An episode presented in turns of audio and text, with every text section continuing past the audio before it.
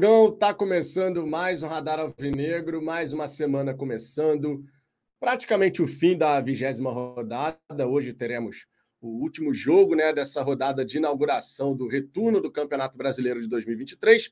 E a liderança, meus amigos, segue sob controle. Ah, Vitor, mas o Palmeiras, o Flamengo e o Fluminense encurtaram dois pontos. Nós temos 11 de vantagem, né? 11 de vantagem é uma belíssima de uma vantagem e vou provar por números como é uma belíssima de uma vantagem. Nada melhor do que a gente olhar para os campeonatos anteriores e saber qual era o cenário na vigésima rodada do Campeonato Brasileiro.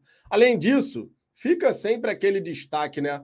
Se você, nessa altura do campeonato, ainda não está confiando nesse time, nesses jogadores, nesse elenco, você está vivendo o Botafogo de 2023 de forma completamente equivocada.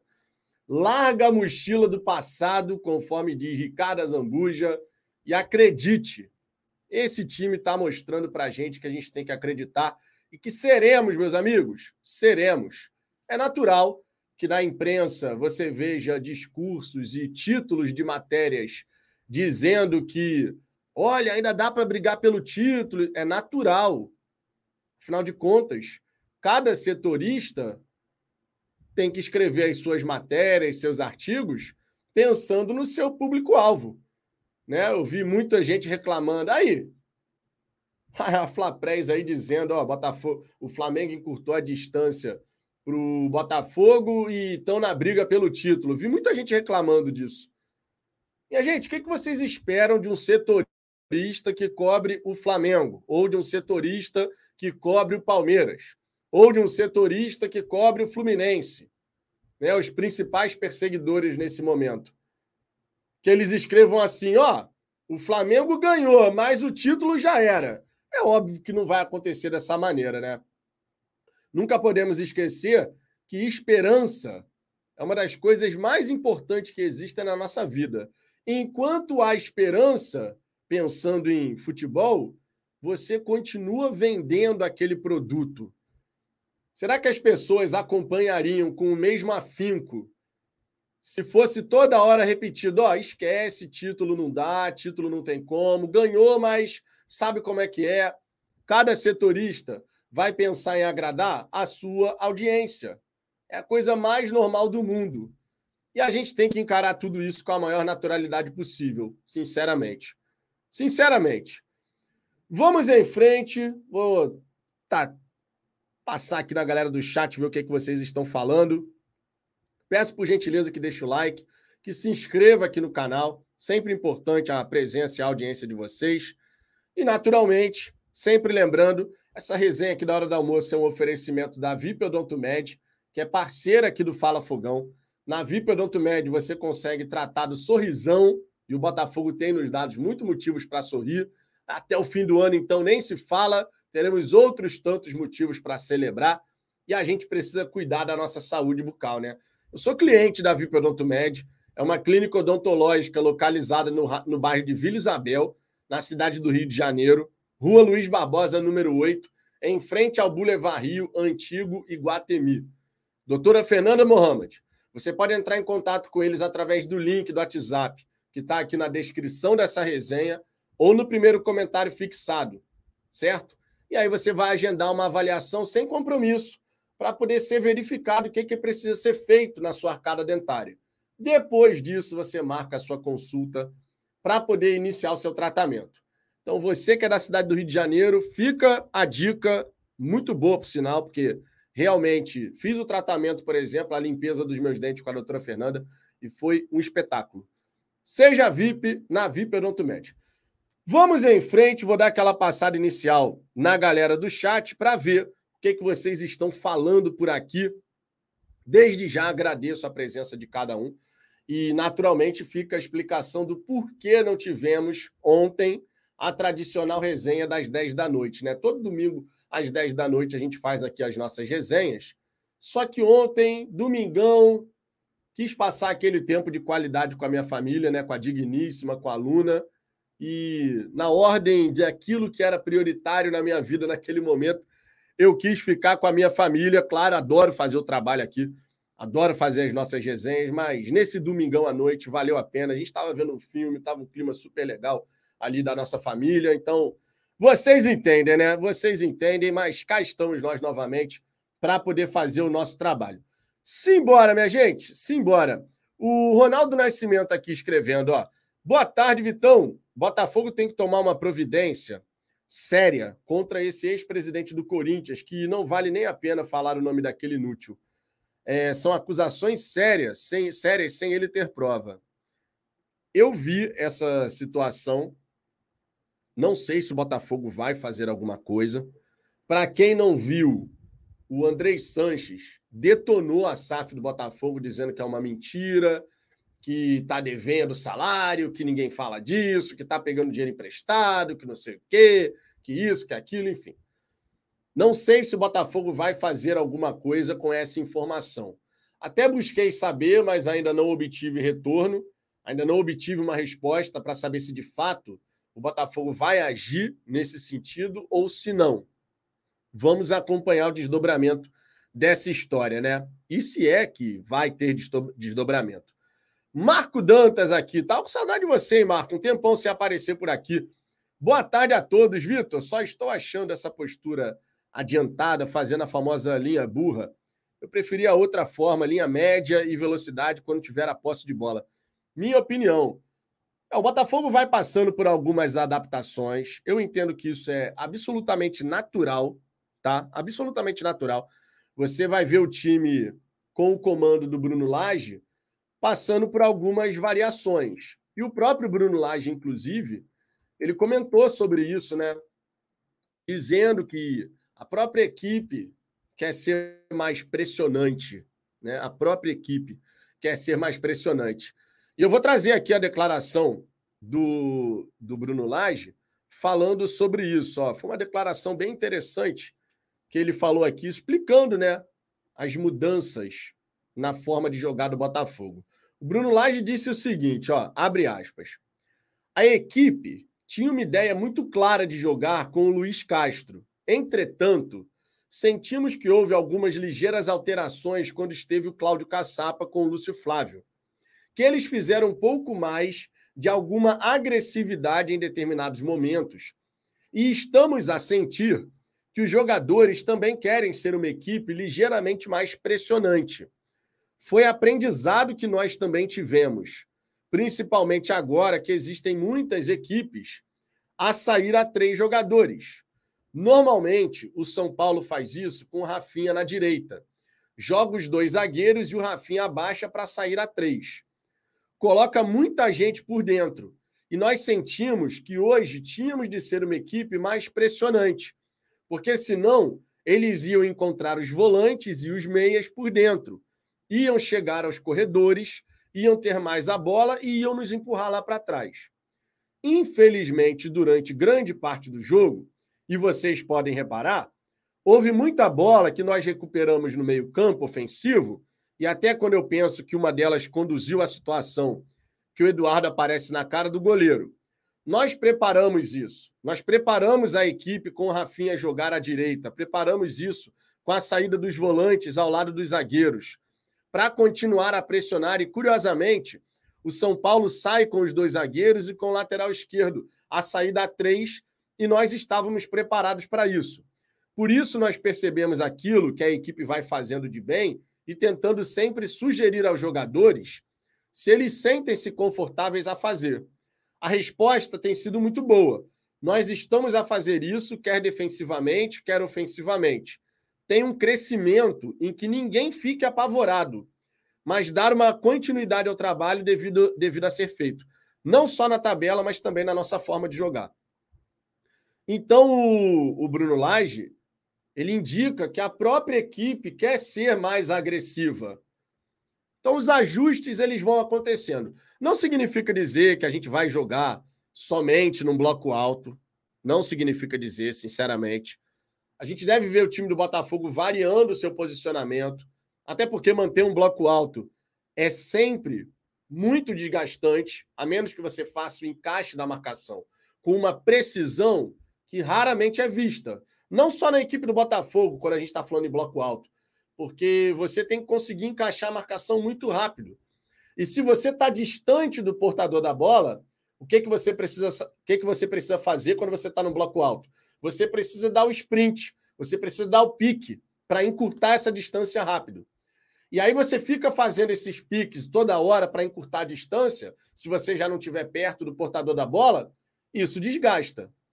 Né? Então, a menos que você tenha um bloco alto, onde você já está a 3, 4 metros do portador da bola para encurtar a distância, sem a necessidade de dar muitos e muitos piques ao longo da partida, você vai variar a altura desse bloco de marcação.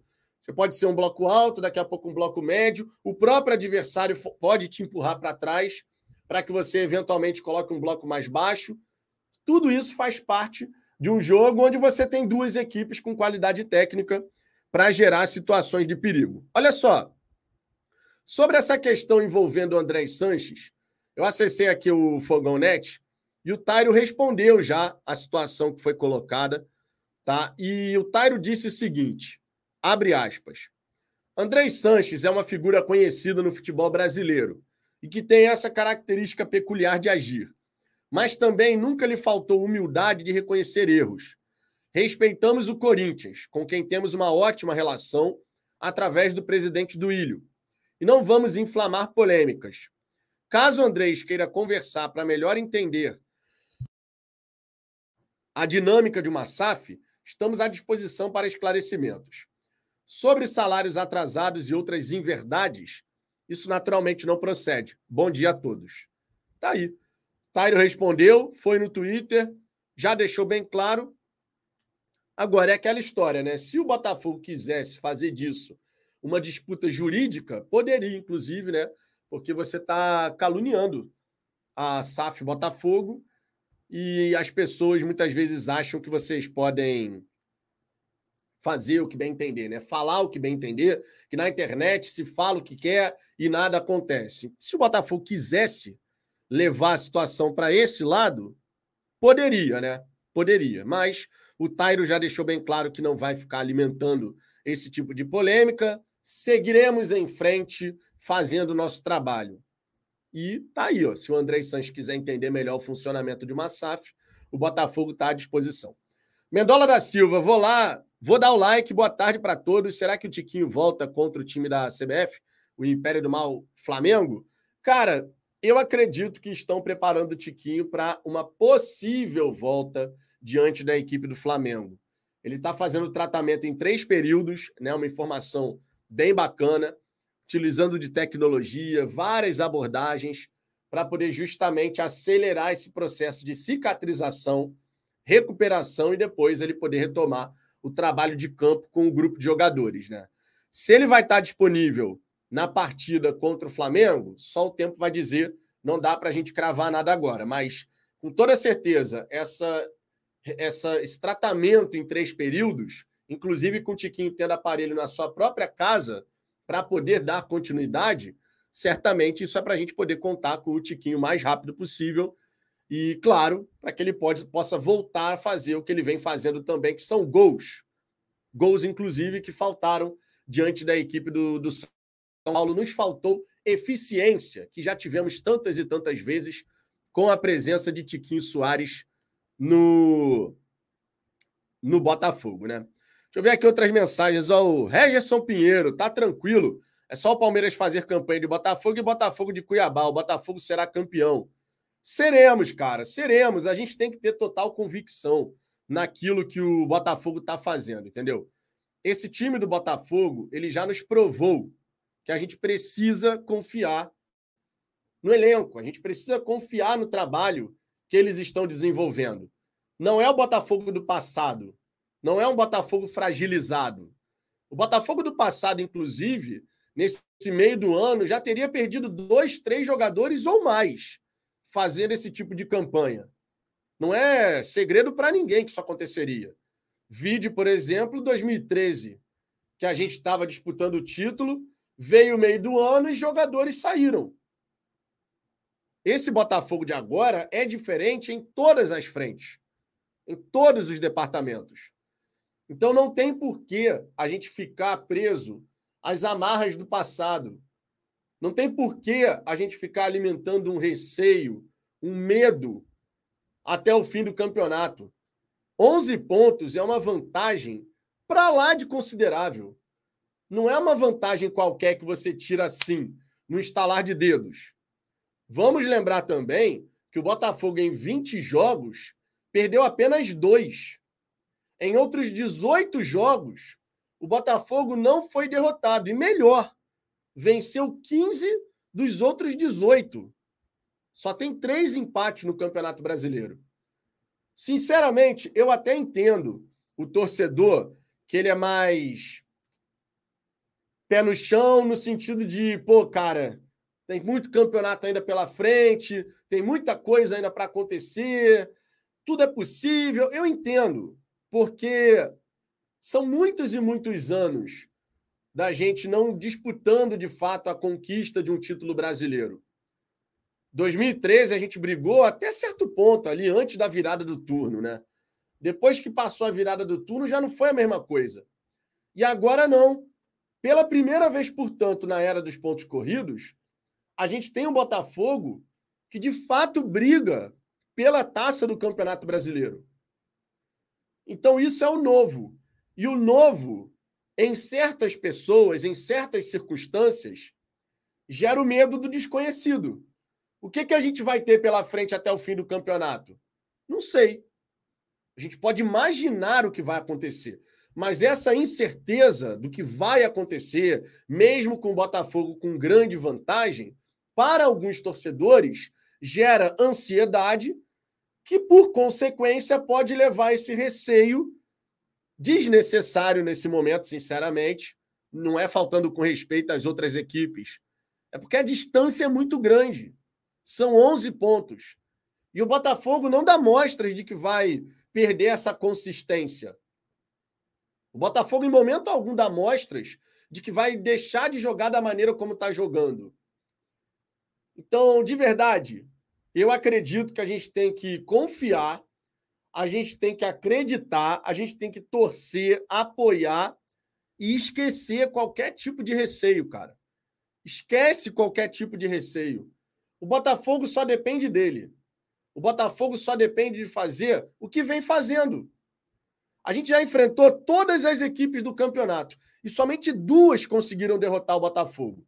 O Atlético Paranaense na Arena da Baixada, que é um time muito complicado de ser vencido lá, e o Goiás na Serrinha, muito por conta do Botafogo ter entrado naquela partida numa rotação aquém do necessário.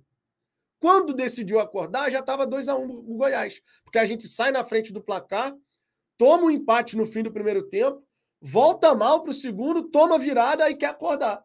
Só que aí você já está numa rotação muito aquém do que o jogo está pedindo. Em todos os outros jogos, mesmo quando o Botafogo não foi bem, a gente pontuou. Faltam 18 jogos. O que, que leva a crer que essa equipe do Botafogo vai simplesmente parar de jogar futebol. O que que leva a crer? Até agora, nada.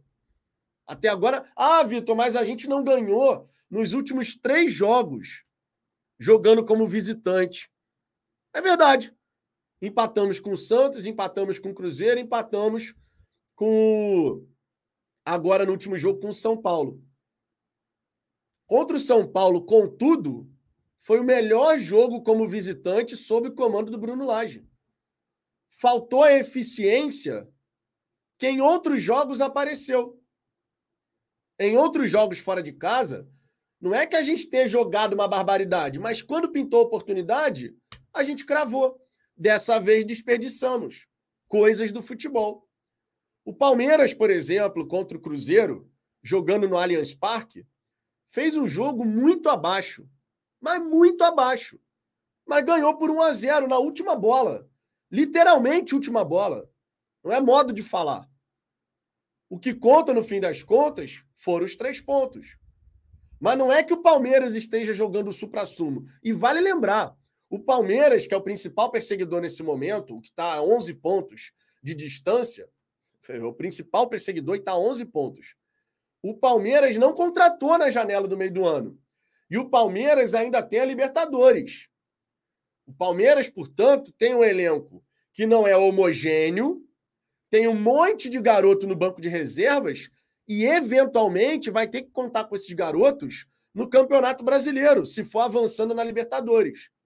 Agora, por exemplo, antes do jogo contra o Vasco, quer dizer, entre o jogo contra o Vasco, o Palmeiras vai ter o Deportivo Pereira lá na Colômbia, depois vai ter que jogar de novo contra o Deportivo Pereira. Será que contra o Vasco, o Abel Ferreira, com 11 pontos de distância, vai colocar todos os titulares para jogar o, o jogo inteiro? Ou ele vai, de repente, tirar um aqui e outro ali, entendendo que a distância para o Botafogo é muito grande e chance real de título é Libertadores. Tudo isso acaba pesando, gente. Tudo isso acaba pesando. Não dá para a gente achar que não, cara. Não dá para a gente achar que não. Tudo isso vai pesar no fim das contas. Ronaldo, o Ronaldo, Ronaldo Corneta dos Corneteiros. Boa tarde, Vitão. Se o Botafogo estivesse 11 pontos atrás do Palmeiras, quase todos os torcedores iriam afirmar que é impossível chegar no Palmeiras. Mas, como é o inverso, acham que a distância é pequena. Tem torcedor que realmente acaba vivendo nesse passado de um Botafogo que é frágil, de um Botafogo que não disputa. Na minha opinião, tem muito disso. É o que o Rafael Ramos falou, falou aqui. Ó. Tem muito torcedor que está em 2007. Muito torcedor que está em 2007. O Botafogo que liderava, que não sei o quê e aconteceu tudo aquilo que aconteceu em 2007, doping, não sei o quê. 2013, o Botafogo liderava, disputando o título, aí perde para o Cruzeiro e desanda, começa a perder jogador, porque não tinha dinheiro. Não tinha dinheiro para bancar aquele time. Aí vem proposta pelo Vitinho, tem que vender o Vitinho, aí os caras pagam a multa rescisória, não tem mais o que fazer. Esse Botafogo de agora não é o Botafogo do passado. Esse Botafogo de agora é um Botafogo consistente pra caramba, é um Botafogo cujos jogadores estão super confiantes. Não vamos confundir essa super confiança com soberba. Os jogadores do Botafogo trabalham pra caramba, irmão. O Diego Costa, que chegou agora, disse: o, grupo está vivendo sonho, mas com trabalho. Palavras do Diego Costa, não estou inventando nada aqui, não. O grupo está vivendo sonho, mas com trabalho. Esse grupo do Botafogo, ele trabalha demais, irmão. Tá aqui, ó, a declaração do Diego Costa. Nunca cheguei em uma situação como essa, só comecei. Teve com o Atlético Mineiro e agora Botafogo, só que a vantagem é maior. Pelo que percebi no tempo que estou aqui, o grupo está muito pé no chão, está vivendo o sonho, mas com trabalho. Nada cai do céu do que eles conquistaram. É pela humildade, trabalho e companheirismo de cada um. Aqui é uma família, não existe ego. Ninguém é melhor que cada um. O grupo está fechado. É só manter esse caminho que as coisas vão acontecer. O grupo do Botafogo está focado em levantar essa taça. Se eles acreditam, por que, que nós vamos, não vamos acreditar? Por que, que você, torcedor, vai duvidar? Ah, porque a imprensa 011 está dizendo que o Palmeiras vai chegar. Dane-se, irmão. Acredita no teu time. Ah, porque a Flapres disse. Dane-se, irmão. Tu espera alguma coisa diferente da imprensa 011 da Flapres? Já disse aqui. Não faz sentido você continuar comprando um produto onde não tem mais disputa. O que, que a imprensa 011 e a Flapres vão fazer? É natural que eles vão colocar a situação de, ó, Flamengo encurtou a distância, hein? Palmeiras encurtou a distância. Vocês querem ver uma parada? Vocês querem ver uma parada? Vamos ver aqui a campanha do Campeonato Brasileiro de 2011. De 2021, melhor dizendo. Atlético Mineiro liderava, lembra? Vigésima rodada. Vamos dar uma olhada aqui juntos, ó. Chegando na vigésima rodada, né? Já tinha times aqui com 20, outros com 17 jogos. Tava um salseiro do cacete a tabela do campeonato. Mas o Atlético Mineiro, quando chegou no final do primeiro turno, tinha 42 pontos. O Palmeiras, 35, sete pontos atrás. O Atlético Mineiro foi campeão. Tinha sete pontos, uma vantagem menor do que a nossa, e foi campeão. Agora vamos para 2022. Palmeiras com 20 jogos, exatamente o mesmo número de jogos hoje. O Palmeiras, no ano passado, com 20 jogos, tinha 42. Ou seja, O desempenho do Palmeiras nessa temporada é abaixo do que foi na última. Palmeiras, na última temporada, teve 42 pontos em 20 jogos. Tinha quatro pontos de vantagem para cima do Corinthians. Quatro pontos de vantagem para cima do Corinthians. E o Palmeiras foi campeão. A maior vantagem que o Palmeiras colocou no brasileiro de 2022 foram 11 pontos. Faltando seis jogos para o final, a vantagem do Palmeiras reduziu para oito. Vocês lembram o tanto de matéria que teve na imprensa gaúcha, dizendo, pô, ainda dá, oito pontos, tem 18 em disputa. Vocês lembram? Porque é normal. O anormal seria você ter um campeonato que ainda tem uma disputa acontecendo e você simplesmente, setorista daquele time, escrever assim: ó, o Inter encurtou a distância, mas pode entregar a taça para o Palmeiras, porque é isso aí mesmo, né? Seria completamente sem, sem propósito um setorista agir dessa maneira. Então é mais do que normal. E a gente vai ver isso ao longo do campeonato, ao longo desse segundo turno. Ah, o Botafogo ganhou. O que, que você vai ver, torcedor adversário, falar? É, realmente, não tem como, né? Pô, Botafogo não perde em casa, pô, os caras ganham tudo em casa. Aí se o Botafogo empata com o Flamengo, aí o Palmeiras ganha. É um clássico.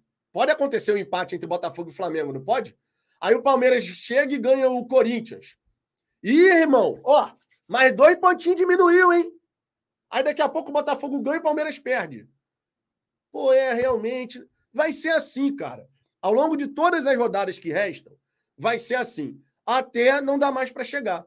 Até realmente os caras falarem, é, não dá mais, acabou, de título é do Botafogo. Mas enquanto não, não for esse o cenário, Enquanto a gente tiver jogo pra caramba para jogar, os caras vão alimentar a esperança. E é absolutamente normal alimentar essa esperança. Absolutamente normal. Estranho seria eles fazerem o contrário. O Marcos Souza. O Botafogo devia ceder o tapetinho para o Vasco se preparar para o jogo com o Palmeiras. Cara, honestamente, eu não concordo com isso, não, cara.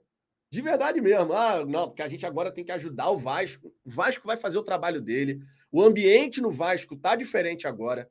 Você olha para o que está acontecendo no Vasco, a, a torcida esperançosa. O ambiente mudou lá. E o Palmeiras vai ter essa disputa com o Deportivo Pereira. O Palmeiras vai ter essa disputa com o Deportivo Pereira. Tem muita gente achando que não tem a menor possibilidade do Vasco arrancar um empate que seja lá no Allianz Parque. Mas não sei não, cara. Não sei não, sinceramente. O time do o time do, do Palmeiras vai estar tá focado na Libertadores. E agora, tudo depende também do resultado que acontecer lá na Colômbia.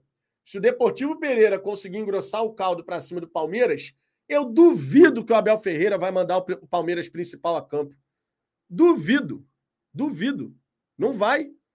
Duvido, sinceramente. Porque ele vai estar tá pensando o quê? Pô, cara, eu vou colocar todos os meus titulares contra o Vasco, sendo que eu tenho que vencer o Deportivo Pereira, que é um jogo que vai ser pegado. Depende do que acontecer lá em na, lá na, na Colômbia.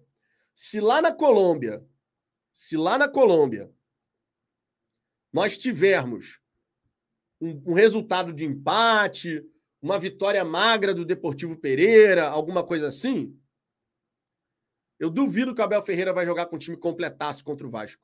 Duvido. Deixa eu ver aqui outras mensagens, ó.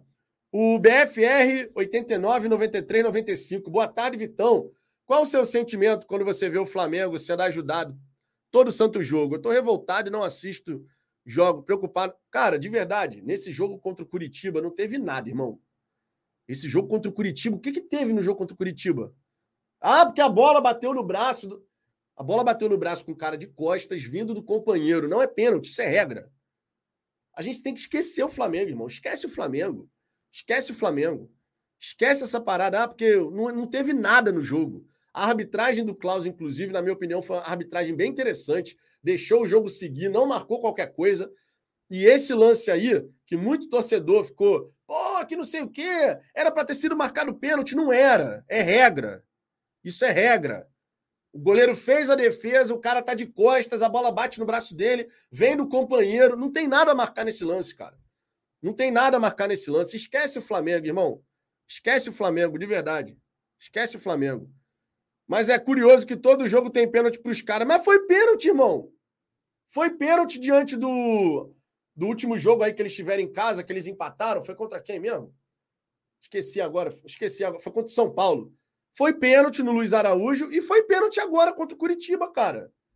Todo jogo tem pênalti. Se é falta dentro da área, é pênalti, cara. Tem que esquecer essa parada. Vocês olham demais pro Flamengo, irmão. Vocês olham demais pro Flamengo, cara. Esquece o Flamengo, deixa para pensar no Flamengo quando for confronto direto com eles. Esquece o Flamengo, cara. Fica toda hora falando de Flamengo, coloca os caras no pedestal, porra. Esquece o Flamengo, cara. Ah, toda hora tem pênalti. Mas foi pênalti, cara. Vai falar do quê? Pô, esquece, cara. Vamos focar no nosso. Vamos focar no nosso. A gente não tem que ficar pensando, ah, porque não sei o que aconteceu. Vamos focar no nosso. É o que interessa, cara. Vamos focar no nosso. Esquece o Flamengo, esquece. A gente só tem que pensar no que o Botafogo precisa fazer. É só isso. A gente não precisa ficar preocupado. Ah, porque o Flamengo isso, ah, porque o Palmeiras aquilo. São 11 pontos de vantagem. O Botafogo está jogando o campeonato contra si próprio. O Botafogo está jogando o campeonato brasileiro contra, contra si próprio. Não é contra Palmeiras, não é contra Flamengo. São 11 pontos de diferença. Se a gente fizer a nossa parte, ninguém chega. Ninguém chega. O Botafogo depende só dele. Depende só dele, irmão. A gente tem que ter mais confiança e sempre mais confiança na nossa equipe. A gente tem que confiar mais no Botafogo, porque esse Botafogo merece muito, tá? Esse Botafogo merece muito a nossa confiança. Tem que parar com essa, com essa história de ficar olhando para o lado. Quem tem que olhar para alguém são eles, cara. Quem tem que olhar para o Botafogo são eles. Não é a gente que tem que ficar olhando para baixo, não. A gente só precisa fazer o nosso. Esquece essa parada aí. É, Michel Honório. Vitão está meio bolado hoje, mas nossa torcida não deixa assim mesmo. Para mim já era, para você ter puxado a orelha bem antes. Fala sério, essa galera precisa parar com isso e confiar nesse elenco. Pô, cara, de verdade, eu normalmente eu fico chateado com essas coisas, porque a sensação que eu tenho, eu não sei se é a mesma de vocês, mas a sensação que eu tenho várias vezes é que tem torcedor do Botafogo que só fica na expectativa de dar uma cagada geral, cara.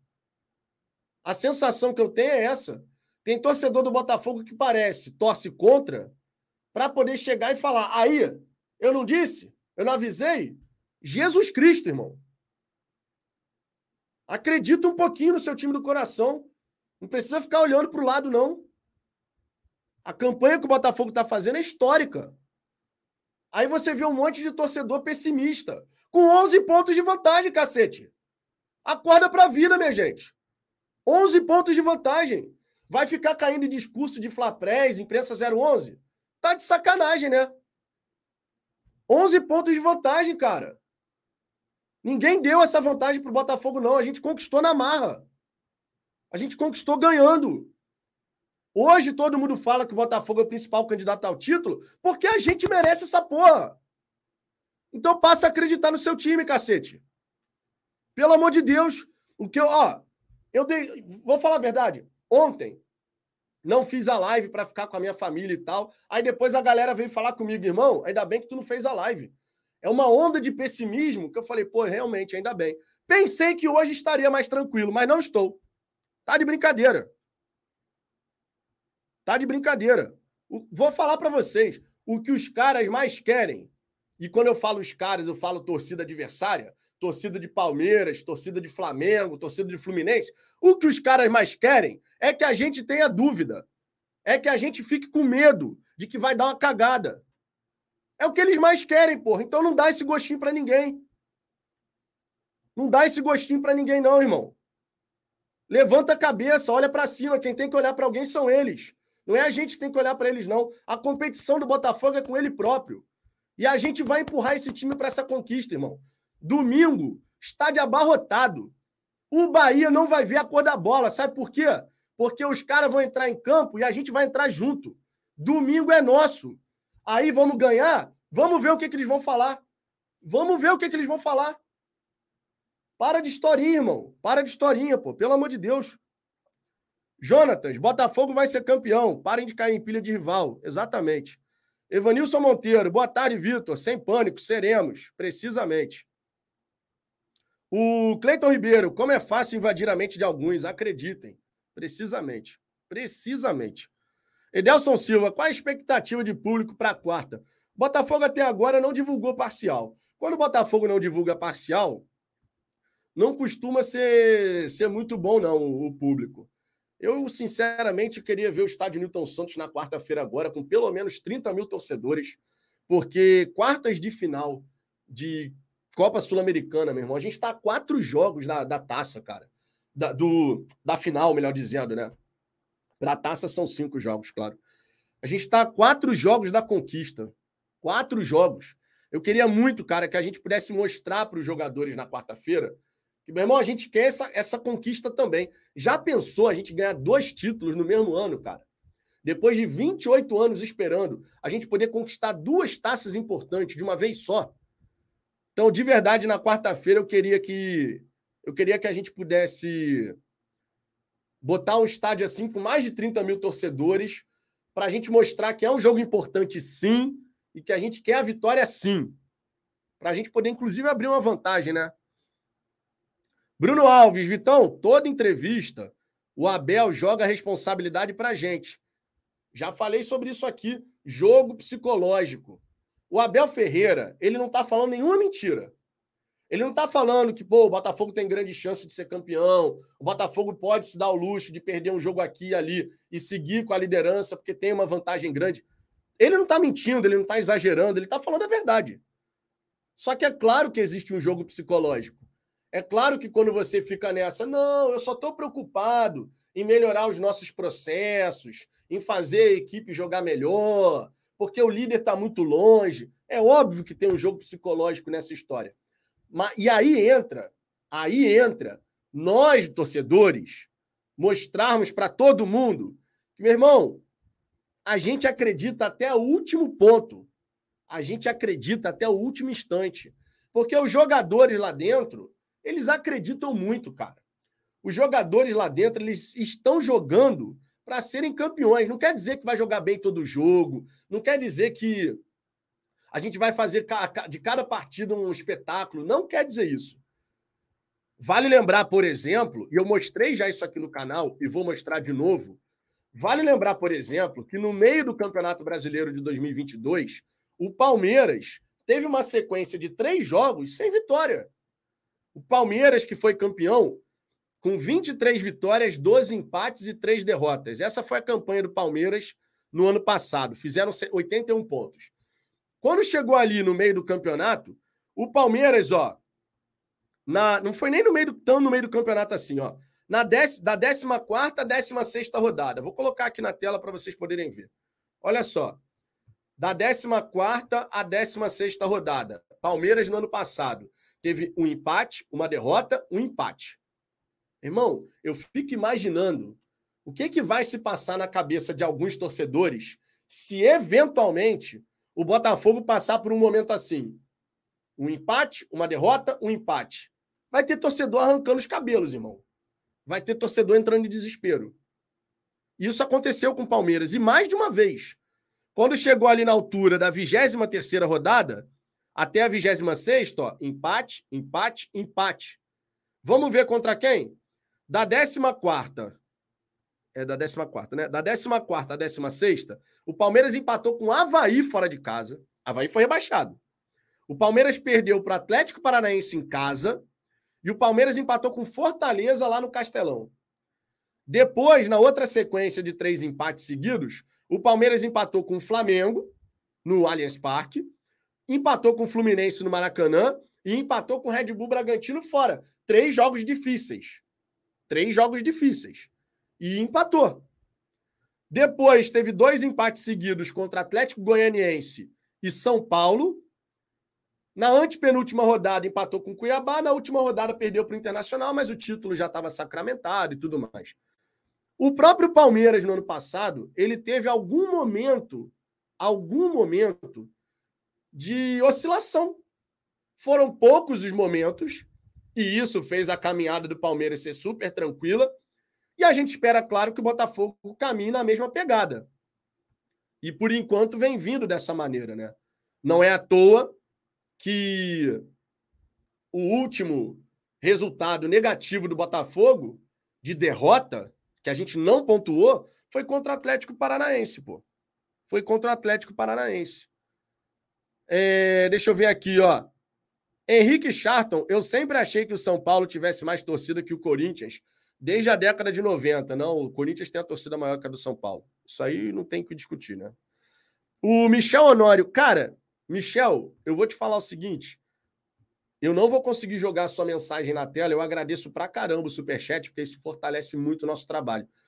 Mas só para vocês terem uma ideia do que está acontecendo, o sistema do StreamYard não está atualizando nenhuma mensagem. Eu estou vendo as mensagens de vocês pelo YouTube diretamente, tá? Então não vou conseguir colocar esse superchat na tela. Vou ler, claro, tá? O superchat do Michel Honório aqui. Mas, infelizmente, não vou conseguir colocar na tela porque o sistema do StreamYard travou tudo. E se eu atualizar o sistema do StreamYard, eu vou simplesmente sair da live. Tá? Então não vou conseguir colocar aqui na tela. O Michel Nora escreveu aqui no superchat dele, ó. Vitão, você tá certo de chamar a atenção dessa galera. Impressionante como tem muita gente que dá mídia para essas pessoas que esperam a derrocada do Botafogo. Precisamos apoiar muito esses caras. Seremos. seremos, cara, seremos. E de verdade, eu vi. eu vi muito eu vi o Anderson comentando que na live dele teve um monte de mensagem. Ah, os caras estão chegando. 11 pontos não é tão grande assim a distância. O Anderson também estava também tava chateado, cara, porque é normal, cara. Pô, a gente agora só pode viver de vitória. A gente agora não pode ter um empate numa rodada que nitidamente o adversário mais difícil era do Botafogo. A gente não pode ter um empate no Morumbi. Era uma rodada onde nitidamente o adversário mais complicado era o do Botafogo. O adversário do Flamengo era o Curitiba. Quase entregaram.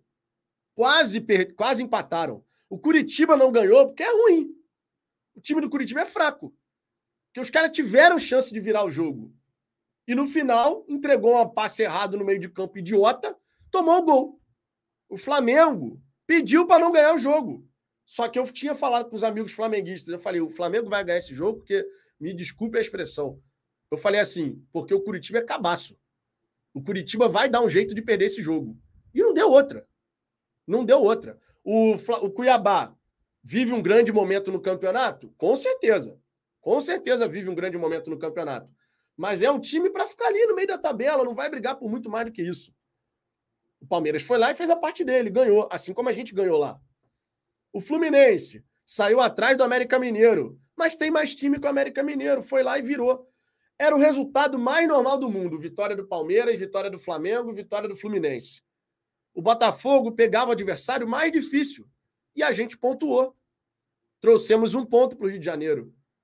Quando que a gente vai olhar para um empate no Morumbi e falar assim, pô, esse resultado foi horroroso? Eu queria vitória também, não entendo errado. Porque a gente teve chance para vencer mas a gente também teve chance de perder. O São Paulo também chegou duas vezes, valendo, cara a cara com o Lucas Perry, que fez duas grandes defesas. Mas o São Paulo também teve chance de ganhar o jogo. Então foi um jogo disputado e a gente somou um ponto. O São Paulo ainda vai enfrentar Palmeiras, Flamengo, Grêmio, Fluminense. Vai enfrentar essa galera toda ainda. Será que todo mundo vai ganhar do São Paulo? Será que o São Paulo não vai conseguir ganhar um jogo aqui e empatar outro ali? Será que o São Paulo não vai perder, fazer eles perderem ponto? E outra, ainda vai ter um monte de confronto direto. O Grêmio enfrentando o Botafogo no Rio de Janeiro, assim como Palmeiras e Flamengo aqui no Rio de Janeiro. Obviamente Flamengo, né? Mas no Newton Santos que eu digo. O, o Flamengo recebendo o Palmeiras no Maracanã, o Fluminense indo visitar o Palmeiras. Vai ter tudo isso de confronto direto. Eles também vão deixar pontos pelo caminho, minha gente. Eles também vão deixar pontos pelo caminho. Isso é a coisa mais natural do mundo. Coisa mais natural do mundo. Não vamos esquecer desse, desse aspecto, né? É, Gabriel Guedes, eu achei o empate ruim pelas circunstâncias do jogo. O São Paulo estava cansado em campo e nitidamente não se esforçou. Cara, Guedes, me desculpe, mas a sua leitura da, da partida foi completamente diferente da que eu tive. O São Paulo não se esforçou. O São Paulo não se esforçou para ganhar o jogo.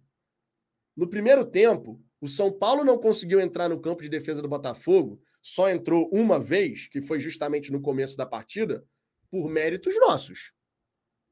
São Paulo não se esforçou ou foi mérito do Botafogo que subiu a marcação, pressionou lá em cima, dificultando a vida do São Paulo? E de vez em quando, quando deixou o São Paulo tocar a bola mais tranquilo lá atrás, mas assim que eles tentavam entrar no nosso campo de defesa, a gente já apertava a marcação. O São Paulo não se esforçou ou foi o Botafogo que impediu o São Paulo de crescer na partida. No, no final do segundo tempo, quando os titulares do São Paulo entraram, eles não se esforçaram para ganhar o jogo? Ou foi a nossa marcação que estava com uma linha de impedimento mais alta que colocou os caras do São Paulo em situação de fora de jogo? Nessa daí eu vou discordar plenamente, cara. Falar que o São Paulo não se esforçou, que o São Paulo não queria ganhar. O São Paulo queria ganhar. O São Paulo armou uma estratégia para tentar ganhar. E o Botafogo também. Se a gente tivesse feito o gol com o Janderson e tivesse vencido por 1 a 0, o discurso seguiria nessa mesma direção? Certamente não, porque a gente teria vencido. Faltou eficiência, cara. Faltou eficiência. Diogo Simas. É, resultado excelente. Jogo dificílimo contra um adversário pesado. É vencer em casa e pontuar fora. E, cara, a gente tem muita gente apegada a essa questão de com o Bruno Lage a gente não ganhou fora de casa. Acrescenta um ainda não ganhamos. Ainda não ganhamos fora de casa. Empatamos três. Não perdemos e também não ganhamos, mas ainda não ganhamos. Esse time do Botafogo vai ganhar alguns jogos fora de casa. Porque tem sido assim desde o ano passado. Desde o ano passado, com essa espinha dorsal, nós vencemos fora de casa e vai voltar a acontecer.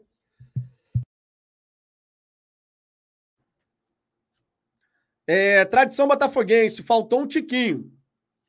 De repente, se o Tiquinho estivesse nesse confronto contra o São Paulo, ele teria cravado um.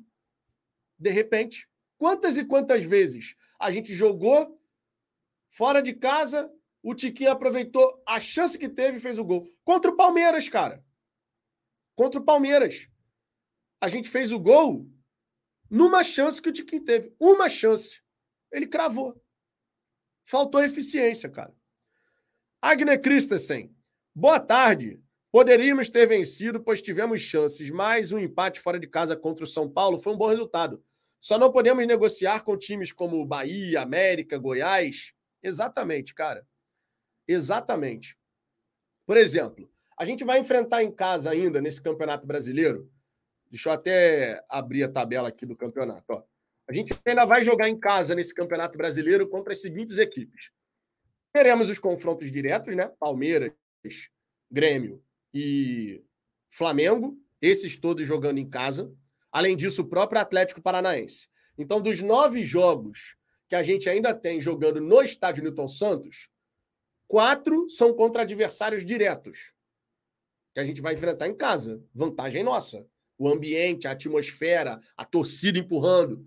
É a atmosfera completamente a favor do Botafogo.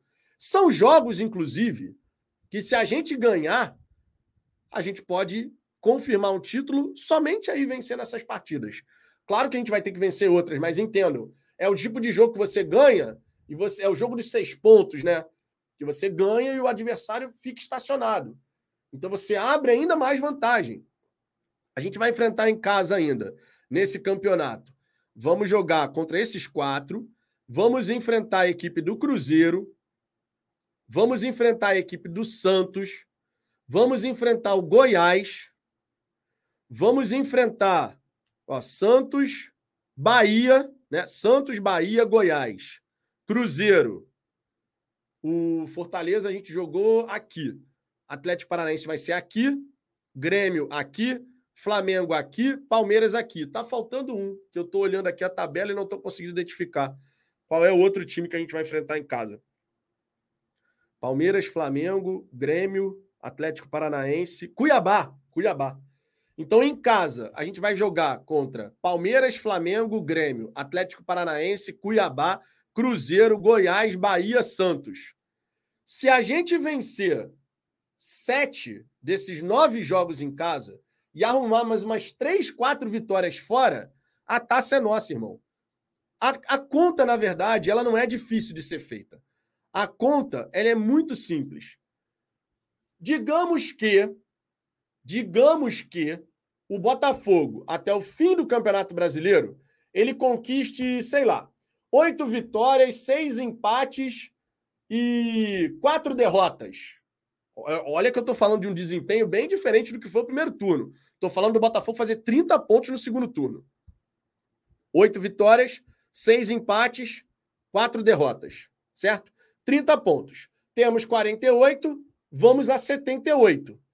Para o Palmeiras chegar aos mesmos 78 pontos, o Palmeiras vai ter que vencer, sei lá, 12 jogos e empatar mais alguns. Só que aí tem um ponto. Se empatar em número de pontos, se o Palmeiras vencer quatro partidas a mais do que o Botafogo nesse segundo turno, no número de vitórias a gente ainda fica na frente. A situação, minha gente, é amplamente favorável ao Botafogo amplamente favorável. Será que o Botafogo só vai conseguir vencer oito jogos nesse segundo turno? A gente, eu acredito que a gente vai vencer mais. Eu acredito que a gente vai vencer, a gente vai vencer pelo menos uns 10 jogos. Porque temos time para isso. Porque temos desempenho para isso. Porque temos uma defesa que nos garante pontos. Porque temos um ataque que, embora não tenha funcionado contra o São Paulo, isso é raridade. Normalmente o ataque do Botafogo funciona. Nós temos 35 gols marcados nesse campeonato. Nós temos 24 gols de saldo. Porque a defesa funciona muito bem e o ataque tem funcionado muito bem. Então, cara, tudo, tudo está a nosso favor. Que a gente seja também o vento que vai empurrar a equipe em busca dessa taça. Não duvide nem por um segundo desse Botafogo, irmão. Não duvide nem por um segundo desse Botafogo, que primeiro os caras não dão motivos para a gente duvidar. Os caras não dão motivos para a gente duvidar. Por que, que a gente vai aplaudir maluco? Ah, os caras estão falando que vão se aproximar, que não sei o quê, que ainda tem uma disputa pelo título. Deixa falar, pô. Quem tem que olhar para o Botafogo são eles mesmos. A gente não precisa ficar olhando para eles, não.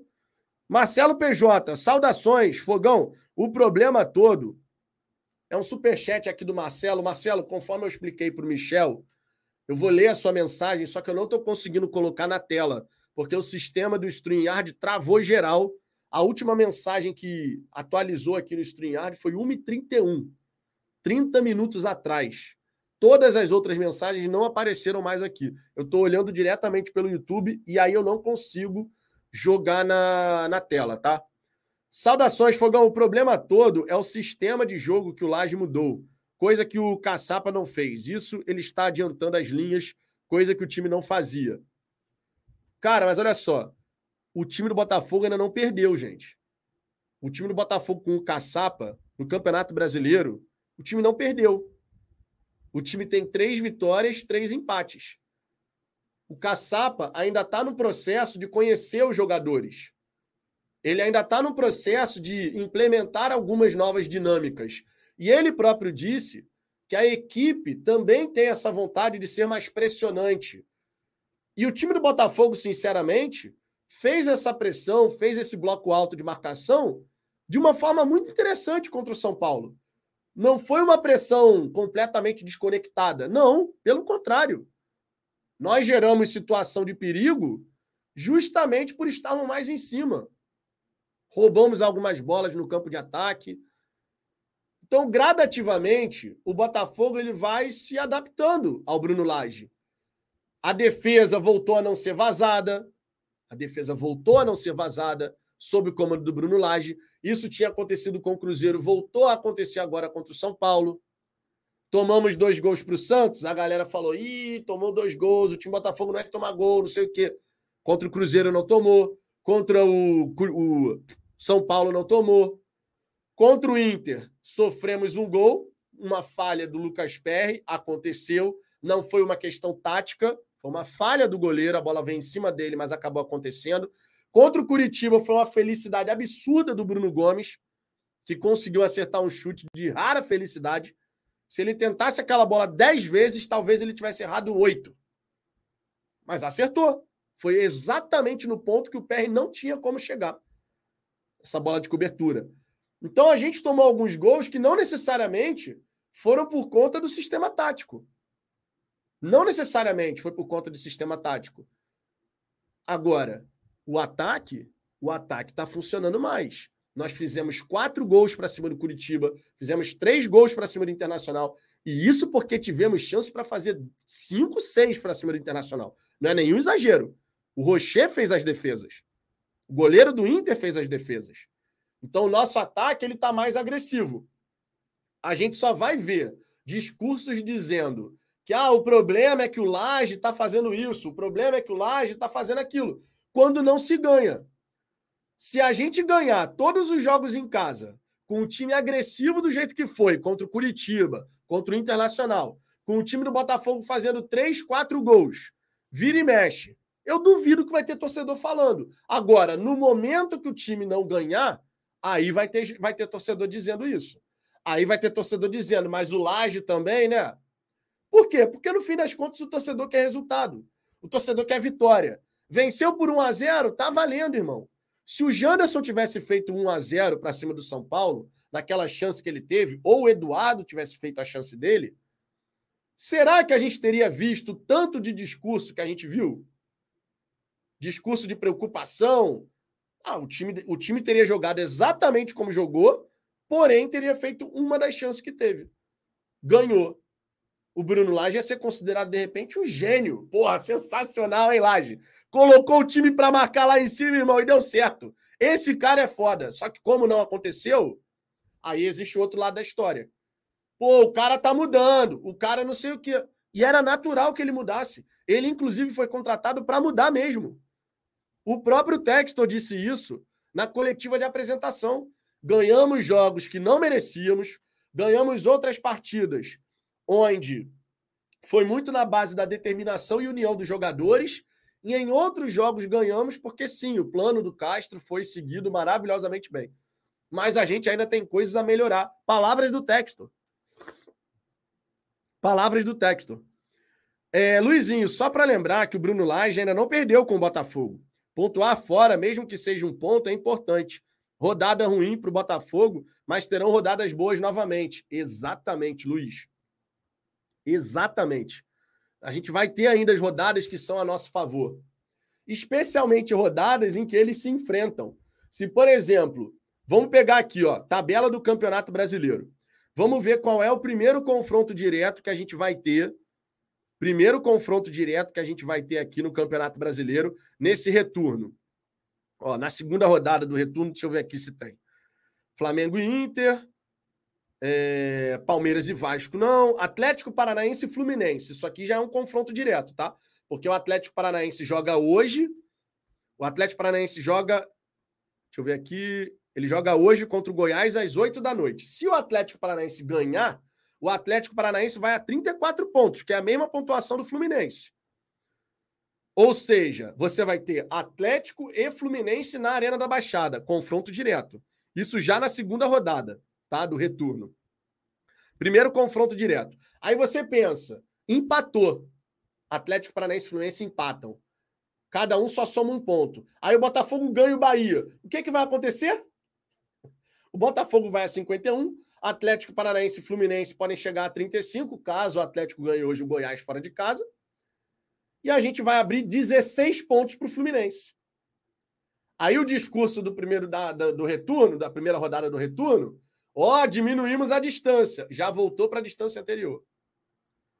Aí vamos ver aqui na terceira rodada. Você vai ter Botafogo e Flamengo, confronto direto. Você vai ter Corinthians e Palmeiras, clássico também. Fluminense e Fortaleza. Você vai ter Atlético Paranaense e Atlético Mineiro. É uma rodada difícil para o Botafogo, porque é um clássico. Mesmo que seja em casa, é um clássico. E é um clássico contra um, dois perseguidores. O Botafogo ganhando o Bahia e ganhando o Flamengo, vamos supor que o Flamengo vença a equipe do Internacional. O Flamengo vai a 38. O Botafogo vencendo o Bahia vai a 51. 13 pontos de distância. Se o Botafogo ganha o Flamengo, a gente abre 16 pontos de distância para o Flamengo. Vocês têm noção disso? A gente ganhando o Bahia e ganhando o Flamengo, considerando que o Flamengo ganhe o Internacional, a gente chega na terceira rodada do retorno num clássico, podendo abrir 16 pontos em caso de vitória para cima deles na nossa casa. E aí, se a gente abrir 16 pontos para o Flamengo, a gente descarta já o Flamengo? Tira o Flamengo já de perseguidor? Como é que vai ser a, as, as matérias? Como é que vão ser as matérias da Flapress? E se o Corinthians ganha o Palmeiras? E se o Corinthians empata com o Palmeiras? Não precisa nem ganhar. Se o Corinthians empata com o Palmeiras e a gente abre 13 pontos de novo para o Palmeiras depois da terceira rodada do retorno, como é que vai ser o discurso da imprensa? Ainda tem campeonato ou não tem campeonato? Tem que decidir. Ainda dá para chegar ou não dá para chegar? Isso vai mudar rodada após rodada, minha gente. Isso vai mudar rodada após rodada. Agora, o que a gente tem que fazer, indiscutivelmente, o que a gente tem que fazer, irmão, é apoiar o time o tempo inteiro. Quando vierem jogar no Newton Santos, seja Bahia, seja Flamengo, seja Palmeiras, Grêmio, esses caras têm que saber que se arrancar o empate do Botafogo no Newton Santos já é muito. Esses caras têm que entrar em campo contra a gente no Newton Santos sabendo que a maior probabilidade é de derrota. E a gente vai jogar junto, irmão. A gente vai empurrar esse time do Botafogo. Acreditem, acreditem. Seremos, acreditem. Acreditem. O Michel Honório, eu acredito que o Vasco possa, no mínimo, empatar lá. Vasco subiu de produção. Acredito que eles devem não cair, mas o Santos cai. É, o Santos teve uma vitória ontem para cima do Grêmio num gol para lá de estranho, né? Um gol para lá de estranho que é, é, brincadeira, né? A bola, o Ferreirinha achou que a bola tinha saído, irmão. Cara, aquele gol ali foi muito esquisito, mano. Muito esquisito. Mas o Santos conseguiu ganhar, né? O Santos conseguiu ganhar. Rio Suprema-se, mano, a conta é fácil. É ganhar os jogos em casa. Só isso. Se o Botafogo eventualmente vencer todos os adversários em casa, esquece. A taça é nossa. Acabou. Por isso que eu digo, a gente só depende das nossas forças. E esse Botafogo não é o Botafogo do passado. Esquece o passado, irmão. Esquece o Botafogo que entregava, que não tinha como segurar seus destaques. Esquece. Esquece. Esse Botafogo é outro Botafogo. Esse Botafogo é um Botafogo que está confiante pra cacete, que está trabalhando muito, que está com uma consistência de pontuação impressionante. Repito, no ano passado, na vigésima rodada, o Palmeiras tinha 42 pontos. E ele tinha quatro pontos apenas de vantagem para o vice-líder, que era o Corinthians. O Palmeiras, nesse ano, tem 37 pontos, cinco pontos a menos do que eles tinham na temporada passada. E eles estão 11 pontos atrás da gente. 11 pontos atrás da gente. É, Júnior Silva, na minha conta, o Vasco ganhando tudo na 29 está em nono lugar. Pô, mas aí ganhando tudo é difícil, né? O Vasco vai ganhar todos os jogos até a 29 rodada. Inclui, tá incluindo aí até o Botafogo, né? Inclusive, tem que ver onde é que vai ser esse clássico com o Botafogo, né? Eu imagino que o Vasco queira levar esse clássico para o Maracanã. Aí vai ser outra briga judicial lá no Maracanã para tentar jogar lá e tal. E o gramado do Maracanã, minha nossa senhora. Cacete. Gramado do Maracanã tá uma bola boa bosta, meu irmão. Cacete. Eu quero ver, eu quero ver o que, que o Zico vai falar do gramado do Maracanã. Tá muito ruim o gramado do Maracanã, cara. E ó, depois desse jogo com chuva, quando começou a chover forte, eu falei para Digníssima assim: cacete, esse gramado vai virar um pasto, mano a grama seca já desgasta, né? Com as chuteiras e tal. A molhada, então, meu irmão, no final do jogo, o gramado do Maracanã estava impraticável. E agora vai ter meio de semana o jogo do Fluminense na Libertadores, né? É capaz da Comembol multar o Fluminense por conta do gramado. Só não multa o patronato, né? Que tinha um buraco que você conseguia enfiar o pé na, no, no, no, meio do campo, meu irmão, no meio da pequena área, tinha um buraco ali. Rafael Dezé, contra o Bahia, vou de oeste inferior pela primeira vez, longe das organizadas, mas garanto que não faltará apoio. Não vai faltar apoio, não, cara. Quem tiver no estádio vai estar tá cantando pra cacete. Sérgio Ferreira, é, Vitão, seremos campeões no ritmo do que está escrito em Filipenses. Leia que você entende a referência. É, rapaz, aí eu vou ter que ler mesmo, porque eu não sei a referência, não. Marivaldo, como palmeirense, só me apego no emocional do Botafogo. Talvez pese, caso diminua a diferença, pelo fato de não ganhar um brasileiro há muito tempo. Palmeiras passou por isso em 2016. Por isso, e aqui, ó, palavras de um palmeirense. Por isso que é tão importante esse respaldo que vem da arquibancada. Esse respaldo que vem da torcida de dar esse, esse suporte, dar essa blindagem emocional para o grupo, isso é muito importante, cara. Por isso que eu fiquei chateado.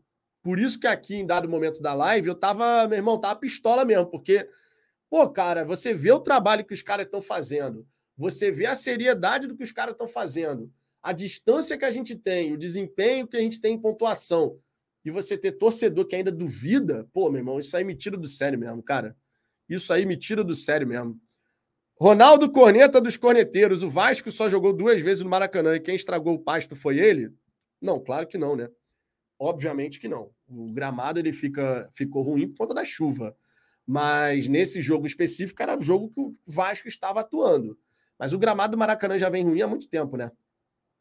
Marlon Mineiro, fala Vitão, Poços de Caldas, Minas Gerais na área. Hoje estou fazendo 43 anos e já passei Palmeiras, Flamengo e Flu na tabela. Maravilhoso. É, eu tenho mais pontos que o Vasco, disparado, inclusive. Almir Castor, a Comembol implicou com o gramado do Castelão. Será que vai implicar com o do Maracanã? Já implicou, né? Já tem uma notícia aí dizendo que o Flamengo tá, tá sendo multado, alguma coisa assim. É, Rafael Marinho, o Vasco tem um grande treinador e trouxe um jogador de Copa do Mundo. Se continuar jogando com vontade, vai fugir do rebaixamento. Palmeiras 1 a 1 com o Vasco. Eles vão nos ajudar.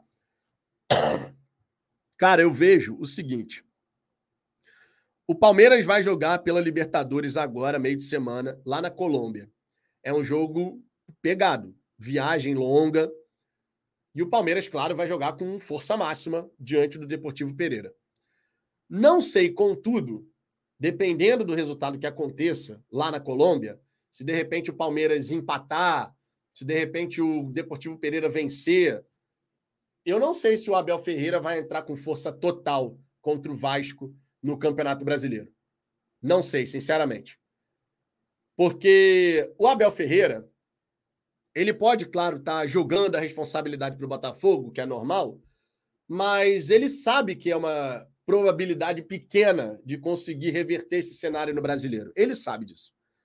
Porque o time do Botafogo vem mostrando muita consistência, porque o Botafogo já enfrentou todos os adversários no Campeonato Brasileiro e só perdeu em duas ocasiões. Só tiveram dois adversários que conseguiram nos superar. Então ele sabe que é difícil, sim, acontecer uma reviravolta no Campeonato Brasileiro. E aí a, o, a Copa Libertadores vira a grande chance de conquista, que é uma baita de uma conquista, né? A principal da, do, do continente sul-americano, e você tem a chance de ser tetracampeão da Libertadores. É mais fácil você imaginar um Palmeiras poupando um ou outro jogador contra o Vasco, que de repente esteja mais desgastado por conta da viagem, por conta de tudo que vai acontecer lá na Colômbia, do que você pensar no Palmeiras botando força total, independente de qualquer coisa, e correndo risco numa Libertadores. Eu estou curioso para ver o que, que o Abel Ferreira vai fazer, sinceramente, nesse, nesse jogo da Libertadores. É, Almeida Ferreira. Almeida, na verdade, Almeida Farreira.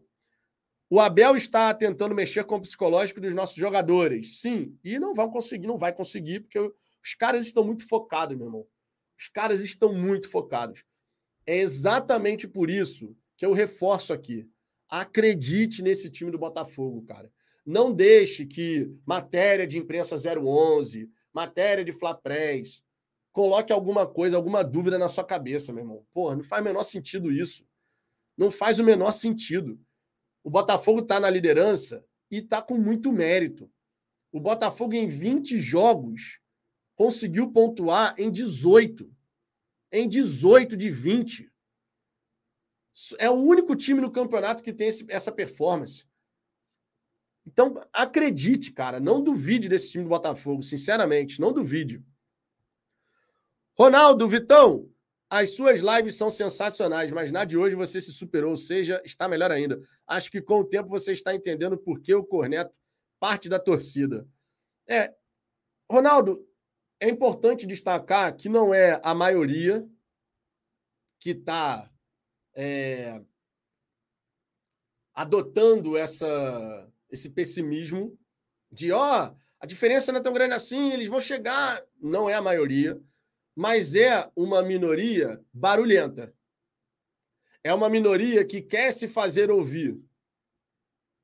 E, sinceramente, a gente precisa mostrar para esses torcedores que, cara, as coisas são diferentes hoje. Não é o Botafogo que gerava desconfiança, aquele Botafogo que a qualquer momento estava pronto para entregar. Esse Botafogo é diferente, pô. Esse Botafogo é diferente, irmão. Felipe Silva, sou Flamengo, o Botafogo é o virtual campeão. É, o Botafogo vai cair de rendimento, mas o Porco e o Flamengo vão tropeçar também. Basicamente falando é isso, cara. Basicamente falando é isso. Todos os times vão deixar pontos pelo caminho. Todos os times. Inclusive o próprio Botafogo, que dificilmente vai ter a mesma campanha que teve no primeiro turno. É impossível? Não, não é impossível. Mas é difícil pra caramba repetir. Porque o que o Botafogo fez no primeiro turno é a exceção, não é a regra. Tanto é a exceção que somente outra equipe na história dos pontos corridos conseguiu fazer a pontuação que o Botafogo fez no primeiro turno, que foi o Corinthians. Somente o Corinthians. Somente Corinthians e Botafogo em várias e várias edições de Campeonato Brasileiro. Então não é o normal. O normal, nesse segundo turno, é o Botafogo, em vez de fazer 47 pontos, é o Botafogo, de repente, fazer o quê? 35, 33, 34, 37. 47, se a gente repetir esse desempenho, essa performance, vai bater o recorde absoluto de todos os pontos, que foi do Flamengo em 2019, de 90 pontos, e vai ser uma parada surreal. Por isso que eu digo, não é impossível, mas é muito difícil de você conseguir fazer a mesma coisa que fez no primeiro turno. A gente curtiu pra caramba esse primeiro turno. Agora, não dá para a gente ficar medindo o Botafogo com a régua da exceção. A gente tem que querer o Botafogo que o Botafogo faça algo semelhante ao que seus principais perseguidores estão fazendo. Ah, o Palmeiras, nesse segundo turno, está, sei lá, com 20 pontos conquistados só no segundo turno. O Botafogo está ali com 18. Está ali e está maravilhoso, irmão, porque a gente precisa só fazer isso. A gente precisa estar tá no bolo. A gente precisa estar no bolo das equipes que estão ali pontuando mais nesse segundo turno. A gente não precisa estar tá disparado, porque nós fizemos isso na primeira metade. E agora é saber conduzir o campeonato. E o Botafoguense, ele tem que ter a tranquilidade de entender que é normal a gente não ter o mesmo desempenho do, do primeiro turno. Porque o desempenho do primeiro turno foi uma parada surreal. O desempenho do primeiro turno foi um ponto totalmente fora da curva. Tá entendendo? Então, a gente tem que ter essa tranquilidade. Só precisamos administrar vantagem e buscar ampliar quando possível. Teremos rodadas onde será possível ampliar e teremos onde essa, essa vantagem vai acabar diminuindo um pouquinho. Vai ser assim, cara, até o fim, até a gente poder chegar no momento de pontuação onde ninguém mais consegue chegar. Daniel Gronk, se fizer 30 pontos, é campeão. Eu acredito também que é campeão com 30 pontos, mas eu acho que o Botafogo consegue fazer mais do que 30 pontos. A gente dá para pensar assim no Botafogo vencendo. A gente venceu 15 no primeiro turno. Dá para a gente pensar em Botafogo vencer pelo menos 10 e mais alguns empates no segundo turno? Eu já falei aqui: se Botafogo no segundo turno tiver 10 vitórias, 5 empates e 4 derrotas, ou 10, 10 vitórias, 4 empates e 5 derrotas, o Botafogo perde pouco e empata pouco, né? É... A gente vai ter 34 pontos. Com os 47 que a gente teve, a gente chegou a 81. Pontuação de campeão. Pontuação de campeão, pô. Amaral SMB. A verdade é que estamos na dependência do Tiquinho. Quando ele voltar, vamos ganhar fora de casa. Quando temos uma ou duas chances no máximo e tem que guardar. O Tiquinho está vivendo um momento maravilhoso, está né? Tá vivendo um momento iluminado. E é claro que um cara como o Tiquinho faz falta. Seria loucura da minha parte chegar aqui e falar: não, pô, não faz a menor falta. É óbvio que faz, é o melhor jogador do campeonato. Mas aí a gente tem que pensar também o seguinte: dois jogos sem o Tiquinho, seis pontos disputados. Quantos a gente ganhou? Quatro. Quatro pontos em seis. Dois jogos sem Tiquinho. Vamos agora para um terceiro. Acredito na vitória para cima do Bahia. Aí, em nove pontos disputados sem o Tiquinho, sete pontos conquistados. Então, não dá para a gente chegar e falar que esse time só ganha por conta do Tiquinho. Já ganhamos uma, empatamos outra. Temos o Defensa e Justiça agora. Espero que a gente também possa ganhar, porque isso dá moral, isso dá confiança para o jogo contra o Bahia também. O time do Botafogo consegue jogar sem o Tiquinho, mas o Tiquinho faz falta, porque é o melhor jogador do campeonato. E qualquer equipe sente falta do melhor jogador do campeonato. Júnior Silva, Botafogo empatando mais um jogo e ganhando o resto. No jogo contra o Fortaleza, o Botafogo é campeão com 75 pontos. Vamos pensar jogo a jogo nessa questão das vitórias. A primeira coisa que a gente tem que pensar agora: defesa e justiça. Quarta-feira é uma competição importante, a gente também quer ganhar. Ganhando defesa e justiça, você já tem uma moral adicional para a partida contra o Bahia torcedor empolgado, jogador empolgado. Irmão, a gente vai engolir o Bahia no, no, no domingo. A gente vai engolir o Bahia no domingo. Os caras ganharam de goleada do Red Bull Bragantino, beleza. Mas o momento do Botafogo e o time do Botafogo é melhor do que o Bahia. E não é soberba, é olhar o que acontece na realidade. O time do Botafogo é melhor e o momento é melhor. No domingo, com o apoio da torcida, vamos em busca de mais três pontos. Chegar a 51. E aí, a gente vai pensando rodada após rodada. Jogou domingo, ganhou, é uma rodada menos no campeonato. Depois tem o Flamengo, jogou, ganhou, é uma rodada menos no campeonato. Lembrando sempre, essas equipes que vão jogar com o Botafogo aqui no Newton Santos, meu irmão, essas equipes, o Bahia, por exemplo, vocês acham que o Bahia não vem ao Rio de Janeiro pensando assim, pô, Botafogo ganhou todo mundo, né, em casa. Se eu conseguir um ponto, já está valendo muito. Essas equipes hoje, elas vêm ao Rio de Janeiro jogar contra o Botafogo no Newton Santos, cientes de que vai ser difícil pra cacete. Diferente do que foi ano passado. No ano passado, os caras vinham no Rio de Janeiro e ganhavam da gente com tranquilidade. Porque a gente não conseguia jogar em casa. Agora, irmão, agora é diferente. Agora é completamente diferente. Vitor Ribeiro, Vitão, gostaria de um público de pelo menos 30 mil contra o Defensa, eu também. Mas infelizmente seremos os 25 mil de sempre na Sula. Doideira, né? A gente poder falar 25 mil, 20 mil de sempre. Antes eram 7, 8 mil de sempre. Essa é uma mudança importante, né? Que a gente vai conseguindo. Vicente Carneiro de Castro, Vitor, apesar de comentar pouco, estou sempre presente. Caso queira conversar, pode falar no WhatsApp. Tamo junto, Vicente. Tamo junto, cara.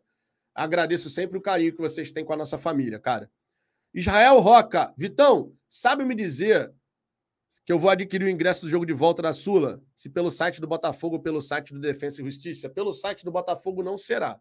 Tem que ficar atento aí como é que vai ser esse, esse processo de venda de ingressos para a torcida visitante.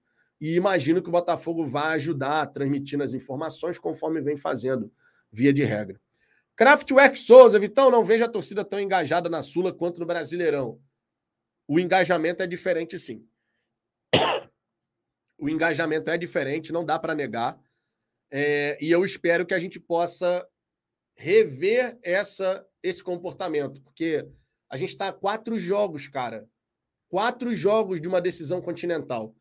É completamente viável você ganhar a Sul-Americana também completamente viável. Porque o Botafogo tem time para isso e tem elenco para isso. A gente nem tem jogado esses últimos jogos da Sul-Americana com time titularaço. E ainda assim a gente vai avançando, vai avançando, vai avançando. Então dá para a gente chegar na Sul-Americana. Nessa quarta-feira agora, eu gostaria de ver pelo menos 30 mil torcedores. Pelo menos 30 mil. João Paulo Rodrigues, se a gente ganhar o brasileiro, ninguém vai lembrar da Sul-Americana. Se a gente perder o brasileiro, ninguém vai lembrar da Sul-Americana. Sul-Americana é dispensável na atual conjuntura. João, não tem essa de ser dispensável um título que é acessível. A gente tem que querer ganhar tudo, irmão. A gente tem que ter a mentalidade de querer ganhar tudo. O Flamengo já não conseguiu ganhar no mesmo ano.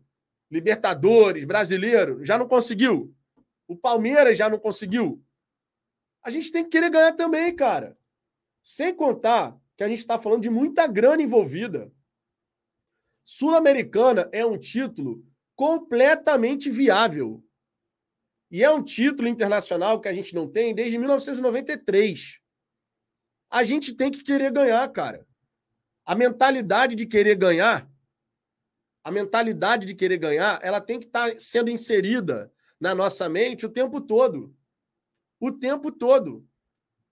Não é só o brasileiro que importa, não. O brasileiro, claro, é mais importante, indiscutível. Ninguém vai ser maluco de falar o contrário. Mas você poder ganhar uma, uma competição internacional que há 30 anos não acontece, irmão, a gente tem que valorizar também, cara. Tem que valorizar também. Dá para a gente chegar nas duas e sem comprometer a disputa do brasileiro. Dá para a gente chegar nas duas e sem comprometer a disputa do brasileiro. Tipo, quarta-feira agora, coloca o time principal. No domingo, a mesma coisa. Se você fizer um bom resultado agora na quarta-feira contra o Defensa, você mescla na próxima semana, antes do clássico contra o Flamengo. Não tem porquê a gente abrir mão não tem porquê. O que o cara, o que, o que a gente conseguiu fazer no primeiro turno do Campeonato Brasileiro nos permite pensar esses jogos de uma maneira diferente. Talvez eu dissesse diferente disso, eu falasse algo diferente disso, se nós estivéssemos com uma vantagem na liderança de, sei lá, três pontos, quatro pontos. Vamos botar quatro pontos, conforme o Palmeiras tinha no ano passado para o Corinthians. Se de repente a gente tivesse com quatro pontos só de vantagem na ponta do brasileiro, de repente eu viria aqui e falaria: é, nessa circunstância, cara, de verdade, coloca um time alternativo na Sul e vai levando, vai tentando chegar. Mas foca força máxima no brasileiro. Nós temos 11 pontos de vantagem no brasileiro. Então, essa vantagem, essa gordura, nos permite olhar para a Sul-Americana de uma forma um pouco diferente eu jogo com força máxima no, no, Rio de Janeiro, consigo um bom resultado e fora de casa eu entro com um time misto. Eu descanso aqueles atletas que estão mais desgastados, já pensando no clássico contra o Flamengo. Não dá para a gente ficar abrindo mão, cara. Não dá para a gente ficar abrindo mão. Porque são duas competições onde a gente pode chegar. E vale muita grana, tá? Ser campeão da Sul-Americana te garante, ao todo, pela campanha inteira, 47 milhões de reais. Se você juntar a premiação de uma Sul-Americana com a premiação do brasileiro, 92 milhões de reais. A gente não pode ficar abrindo mão assim, não, cara. Sem contar que, sendo campeão da Sul-Americana, você vai jogar a Recopa Sul-Americana na próxima temporada, com o campeão da Libertadores, e você ainda vai jogar, sendo campeão brasileiro, a Supercopa do Brasil, contra Flamengo ou São Paulo. Vai depender de quem for campeão. Então você tem a chance de mais duas taças. Vocês já pensaram no intervalo de seis meses o Botafogo conquistar quatro taças? Brasileiro, Sul-Americana, Recopa e Supercopa. Já pensaram nessa possibilidade? Pô, meu irmão, mas eu não vou abrir mão disso nem na base da porrada. Eu quero é ganhar as duas, cara, porque dá. Dá para ganhar as duas. Dá para ganhar as duas. É, Rafael Marinho, os caras estão dispensando uma competição que faltam cinco jogos e leva o Botafogo para disputar um jogo na Europa. Ainda tem essa, ainda tem o desafio de clubes lá na Europa contra o campeão da Europa League. É, tem torcedor que viaja. Ronaldo Corneta, mental, a mentalidade de querer ganhar tem que partir do torcedor também. Concordo plenamente. É, Luciano Moraes, Vitão, boa tarde. O que é melhor, São Paulo ou a altitude de Quito na Sul-Americana? São Paulo pensando em desgaste e tal, São Paulo. Sul-Americana, jogar na, na, na, altitude da, de Quito é desgastante pra caramba. E a gente tem totais condições. Vai ser um jogo mais pegado com o São Paulo? Com certeza. O time do São Paulo é melhor do que o time da LDU. Agora, pensando, pensando no que representa você eliminar também um time brasileiro numa semifinal de competição internacional, isso tem um peso grande. E não vamos esquecer, tá? Nos últimos cinco jogos contra a equipe do São Paulo, quatro vitórias do Botafogo e um empate, tá? Nos últimos cinco jogos contra a equipe do São Paulo, quatro vitórias do Botafogo e um empate. O São Paulo não sabe o que é ganhar o Botafogo desde 2020. Beleza? Então não vamos esquecer disso. E, e isso tem. E vamos falar a verdade. Você eliminar um São Paulo numa semifinal de Copa Sul-Americana e ir para a final, isso te dá uma moral, irmão. No futebol nacional mesmo. Pô, esse Botafogo aí realmente não tá de brincadeira, não, hein? Esse Botafogo aí, pô, tá no brasileiro, elimina o São Paulo na Sul-Americana, se os dois se enfrentarem, tá na final da competição internacional. Isso vai te trazendo o quê? Respeito. As pessoas vão passando a entender que esse Botafogo não é o Botafogo do passado. Tem muito torcedor que ainda está apegado a essa régua do passado. E não estou falando torcedor do Botafogo, não, embora ainda exista. Estou falando de torcedores adversários que pegam essa régua do passado para medir o sucesso que o Botafogo está tendo agora. Então você vai ganhando respeito. As torcidas adversárias vão entendendo que, ó, esse Botafogo aí é de verdade, irmão. Esse Botafogo aí não é fogo de palha, não. Esse Botafogo é para chegar em Sul-Americana, é para chegar no Brasileiro, é para chegar ano que vem, para ganhar a Recopa, a Supercopa, para ganhar também a Libertadores. As pessoas vão entendendo isso. Tem que partir da gente também, porque essa mentalidade vencedora já está sendo inserida e sendo muito trabalhada lá dentro. Então, da nossa parte, de fora para dentro, também tem que ter, tá? Também tem que ter, também tem que ter, sinceramente. É, João Paulo, gente, o time e a equipe técnica estão comigo e eles conhecem mais que todos nós. Por isso o time entra a 60% na Sul-Americana. Eles sabem que dá tudo na Sul-Americana, tira rotação do brasileiro. O time até aqui na Sul-Americana foi levando a competição cumprindo seus objetivos. Qual era o objetivo na fase de grupos? Tenho que classificar. Como posso fazer isso? Em primeiro ou em segundo? Se for em primeiro, eu não jogo playoff. Se for em segundo, eu avancei de qualquer maneira. O Botafogo, junto da LDU, os dois times mais fortes do grupo, avançaram, fizeram a obrigação. No playoff, pô, patronato, né? Segunda divisão argentina. Não preciso dar show, não preciso dar espetáculo. Eu tenho que avançar. Avançamos. Contra, agora nas oitavas de final, contra o Rapaz, qual foi o time que a gente enfrentou nas oitavas de final? Minha memória nesse sentido tá ruim, ruim, ruim, ruim. Foi agora Guarani, o Guarani do Paraguai. Ganhamos em casa, controlamos o jogo fora. Passamos um susto aqui, outro ali? Passamos, é verdade. Tivemos chance de fazer gol depois também, verdade.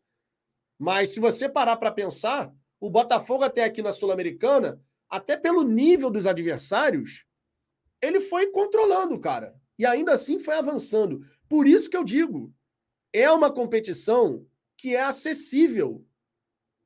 É completamente acessível ganhar a Sul-Americana. Por que abrir mão da Sul-Americana? Agora, contra o Defensa e Justiça, nós temos uma grande possibilidade de avançar para a semifinal. Vamos abrir mão dessa chance? Vamos buscar fazer um grande jogo no Newton Santos, tenta construir o placar e fora de casa você administra é completamente viável você pensar a Sul-Americana dessa forma, cara. Completamente viável. Zé do Povo, Botafogo, navio de guerra de Portugal, vencia todas as batalhas navais. Ronaldo Yachan, me convenceram que não devemos poupar ninguém na quarta, nem o Eduardo, mas ainda dá para rodar os pontas. É, o Bruno Lage ele vai mandar a campo aquilo que ele tem de melhor disponível no momento, né? É sempre o discurso assim vai, vão ser feitas as avaliações, quem é que está bem, está tudo em ordem, não sei, ah, então o time é esse. Ele vai continuar fazendo isso. O que tem que ter é nossa presença no estádio e a nossa presença com aquele fervor que uma competição internacional pede. Para a gente poder mostrar para o cara, vamos embora, vamos buscar essa vitória. Vencer, de repente, por dois gols de diferença. Se você abre dois gols de diferença, tu vai para a Argentina muito mais tranquilo, cara muito mais tranquilo, mas muito mais, muito mais. É, deixa eu ver aqui outras mensagens. Gabriel de Paulo, Vitão, tô contigo nessa não. Quero o caminho mais fácil, que venha a LDU e América Mineiro. Não. LDU, a gente empatou os dois jogos. E jogar na altitude nunca é fácil. Gera um desgaste adicional. É, então, eu estou pensando mais na logística, tá?